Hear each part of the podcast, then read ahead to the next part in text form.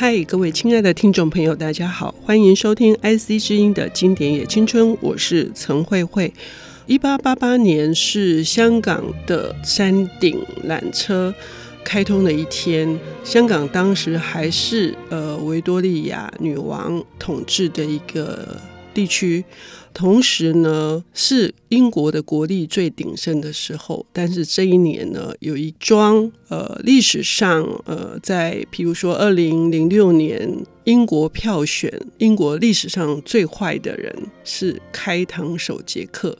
呃，是他。出现，然后在伦敦东区谋害了非常多女性的性命。可是这桩案子启发了很多后世的创作，包括舞台、小说、电影等等。我们今天邀请到的领读人是文化大学哲学系的助理教授，他同时也是十二部华文推理作品的作者。他是少数的能够。出版英文版，他的《雨夜送葬曲》，同时他的这个《羽球场的亡灵》，还有《圣诞夜奇迹》，都在非常重要的推理杂志《艾勒里·昆恩推理杂志》上刊登。我们要欢迎林思燕先生，思燕你好，主持人好，各位听众朋友们，大家好。嗯，刚刚我已经提到哈，我们今天谈的这件事情是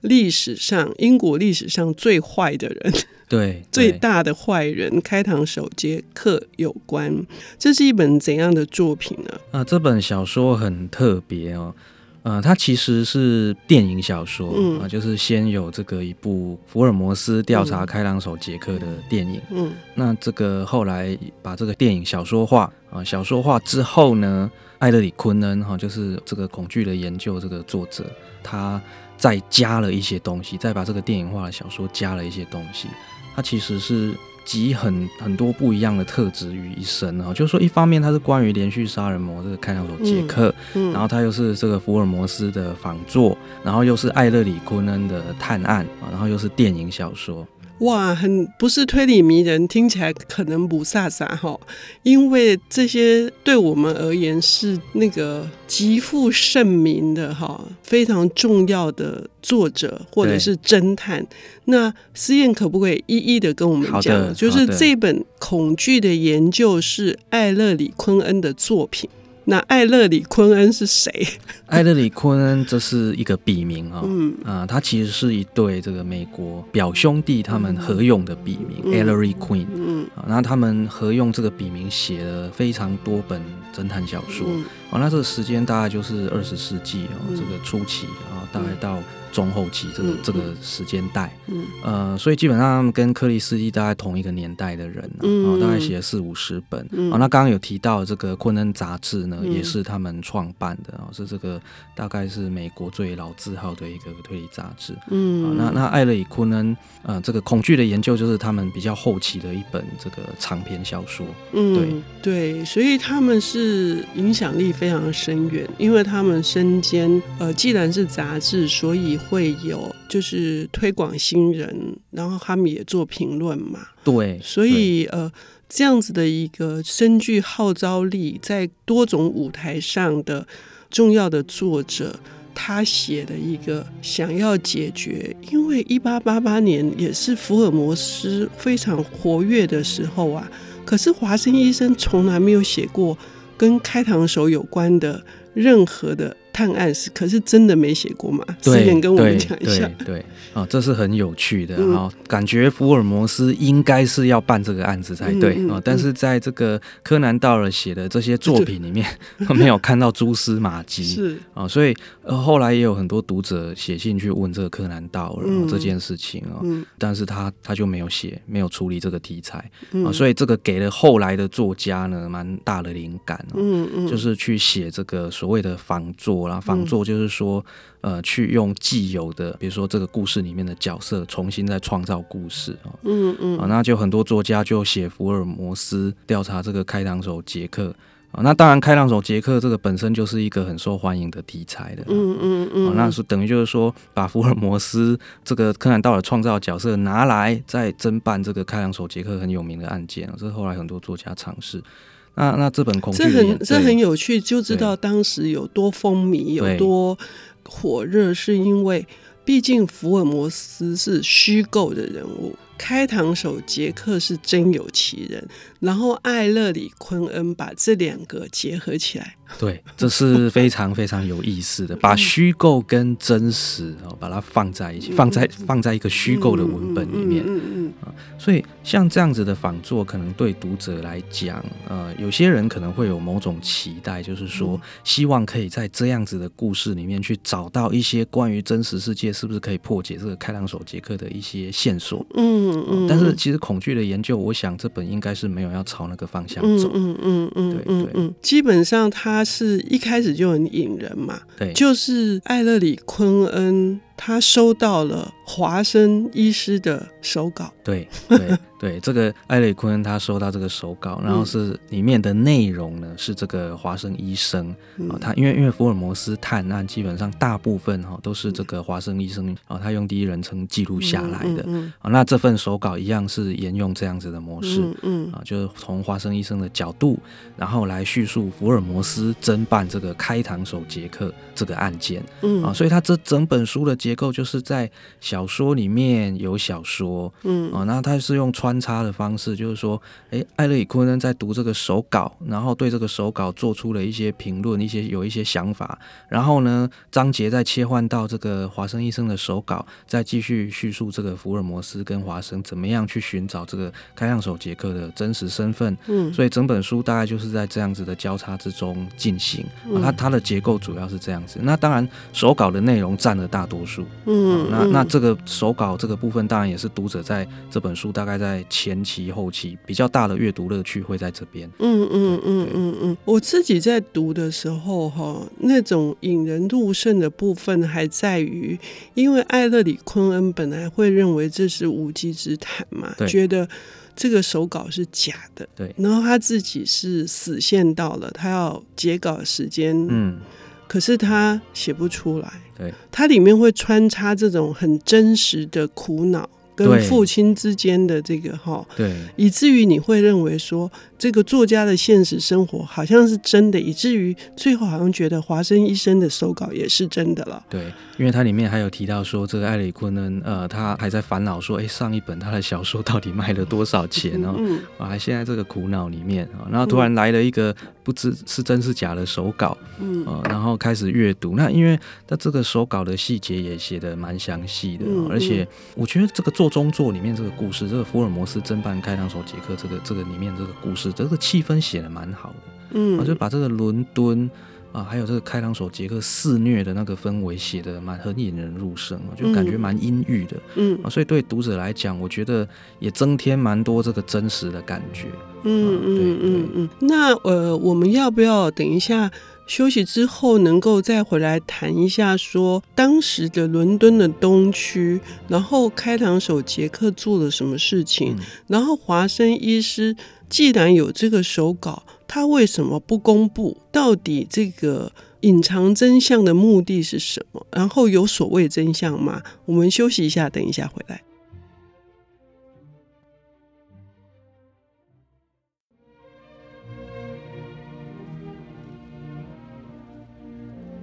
欢迎回到 IC 之音经典也青春节目，我是陈慧慧。我们今天邀请到了领读人士，文化大学哲学系的助理教授，他同时是十二部华文推理小说，他的这本最具知名度的是《雨夜送上曲》，有了英文的译稿的版本，哈，英译本。我们要欢迎思燕，思燕跟我们带来的这本书是艾勒里昆恩的比较晚期的著作，是电影小说《恐惧的研究》。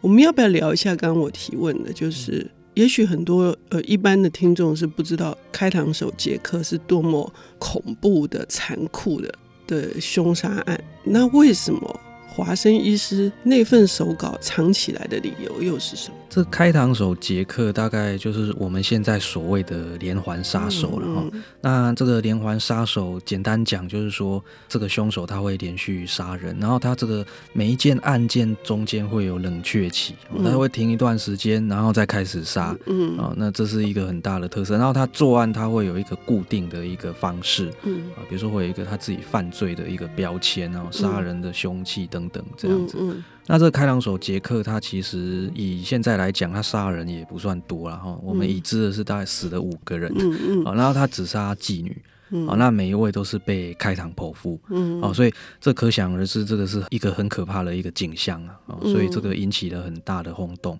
而且这个凶手还没有抓到，嗯嗯，所以当时真的人心惶惶哈，对，呃，没有妇女敢到街上去走动，是的，是的，而且而且这个凶手很嚣张哦，他杀完人之后还写信给警方，嗯，哦，说这个我是开膛手杰克，然后这个案子是我我做的，嗯，哦，所以这个也开启了后后来。来，不管是真实也好，虚构也好，很多凶手他就模仿这个开膛手杰克的方式，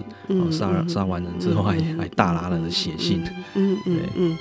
那这个手稿呢？手稿是当然是艾勒里昆恩虚构的，我们我们可以这样讲嘛？对对对，嗯对。那这个手稿。呃，很很有趣的，就是说，因为当然牵涉到一些关键的剧情啊，嗯嗯、就是说，呃，在实际上，在现实世界，很多对这个看守手杰克的猜测，嗯，啊，就是说他可能是某个达官贵人啊，哈、嗯，所以这个身份不好公开，嗯，啊，那那有有这样子的说法，也有说是警方的高层，对对对对对对，嗯、对，所以其实都不太方便公开让大家知道的啊。嗯嗯那那在这个恐惧的研究里面，其实某某个面向也也也有一点点这样子的意味在，嗯，对，嗯，那这个留待读者去挖掘，嗯，对，它后面的设计蛮有蛮有意思的，嗯，对对对，对。所以说这本书的福尔摩斯，他呈现的形象，我感觉跟我们所看到的福尔摩斯有一些些微的不同，嗯，是说他在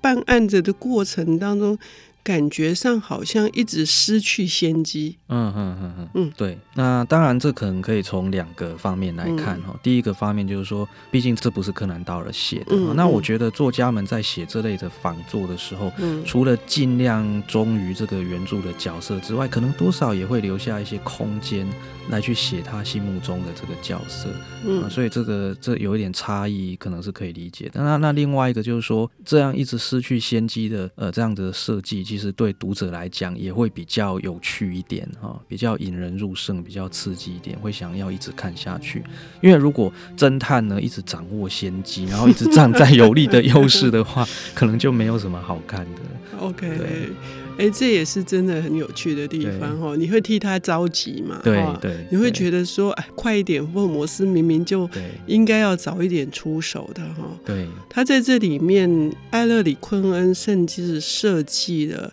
真的是挨打的份哎，就是真的被挨打了，他受伤了嘛，对不对？对对对嗯嗯。那这个书哈，呃，我们要谈一下，就是。他对于整个艾勒里昆恩的写作里面，他是一个怎样子的位置？然后这样子的方式呢，又对后世的推理写作者，或是我们在看相关的影视的时候，我们会呃有怎样子的乐趣的联想？是，首先呢，刚刚有提过，这是一本电影小说，嗯、那那这个电影。的部分就是说，电影先出来，然后先是另外一位作家把这个电影改编成小说，然后昆恩再介入，再加了那个做中作的部分啊，就是艾勒里昆恩读这个手稿的部分，再让它变成一本呃完整的一个作品，嗯所以它有点像是本来已经有一个完整的电影小说，然后再镶嵌进一个框架，嗯嗯，是这样子的结构。所以那其实这个就牵涉到说，其实昆恩他中后期有很多代笔的作品啊，嗯，哦，那那当然这本的状。况有点特殊啦，因为它本来是电影，然后再小说化，嗯，这样子，嗯嗯，嗯，所以这个呃，严格讲，其实整本小说昆恩真正自己有写的地方，可能也不算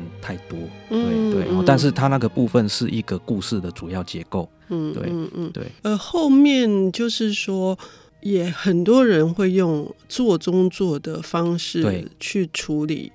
对，那这个做中作当然在推理小说里面也是一个蛮受欢迎的写作方式，因为、嗯嗯、有些小说中有小说，嗯，那你有很多一些推理的轨迹啊、骗局啊，就可以透过这样子的结构来设计，嗯，哦，那那这本书大概也是这样子，就是说昆恩把这个外面这一层套进去的这个用意呢，其实就是想要创作出一个利用做中作，然后来呃埋入某一个很有趣的设计。对，那因为不能爆太。太多雷。嗯、那我个人会觉得说，他这个做中做的设计呢，比较是想要针对在这个华生身上的。哦，对，是想要开。其实华生这个角色在福尔摩斯里面，呃，对一般读者来讲，可能会觉得，哎，好像没有那么聪明。嗯、当然，华生他自己也知道自己没有那么聪明，嗯、但是他应该也不见得会认为呢，自己有比一般的读者笨。嗯嗯啊，但是对一般的读者来讲，总是会觉得华生好像有点笨笨的。嗯，呃、谢谢思燕提醒我。对，我真的这个书里面，我读的时候还是看到华生蛮笨的。对，既然你这么说，我好像应该要去对 重读一下。对，说到这个座中座呢，呃，如果各位听众朋友有印象的话，玛格丽特·艾特伍的这个《盲眼刺客》也是座中座的形式。呃，思燕，你有特别想要介绍类似的作品，还是说艾勒里·昆恩这个重要的呃小说重镇，他还有什么作品是值得我们留意跟阅读的？啊，这个艾勒里·昆恩是一个蛮特别的作家，就是说在他的创作生涯中，一般会被归类为四个阶段。嗯，啊，那他在这四个阶段的这个方向都不太一样。嗯，啊，那因为一般的作家可能常常是一路走来始终如一啊，嗯、就是像克里斯蒂，他第一本跟最后一本可能风格上不会有太大的差别。嗯嗯嗯嗯、啊，那昆恩他在第一个阶段是比较偏向这个就很传统的这个古典解密，就中规中矩，案件发生调查，然后破完破解。嗯。嗯，哦，那那这个。呃，我我会我会特别推荐是他在这个第三个阶段，我一般认为是他最成熟的这个阶段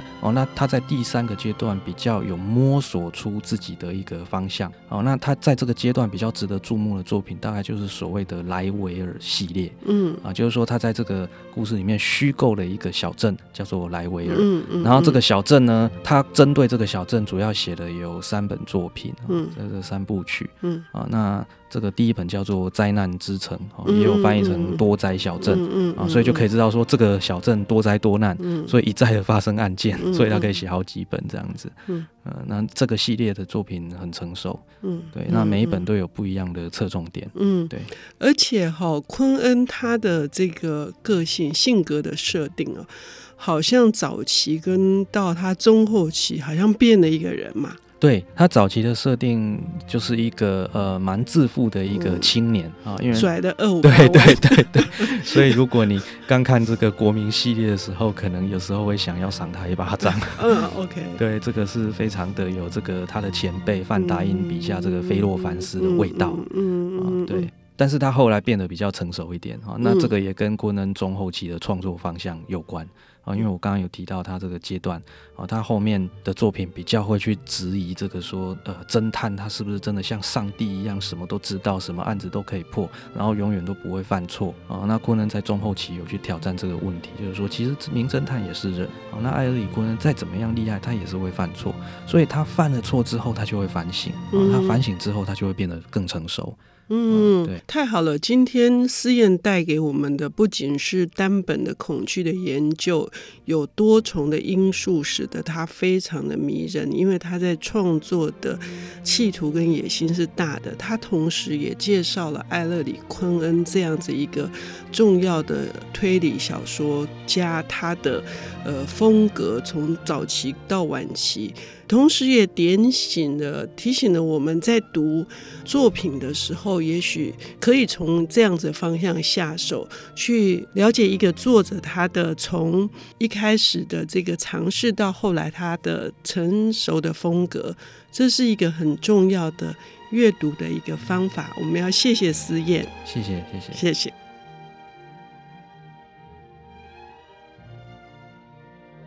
本节目由 IC 之音与瑞木读墨电子书联合制播，经典也青春与您分享跨越时空的智慧想念。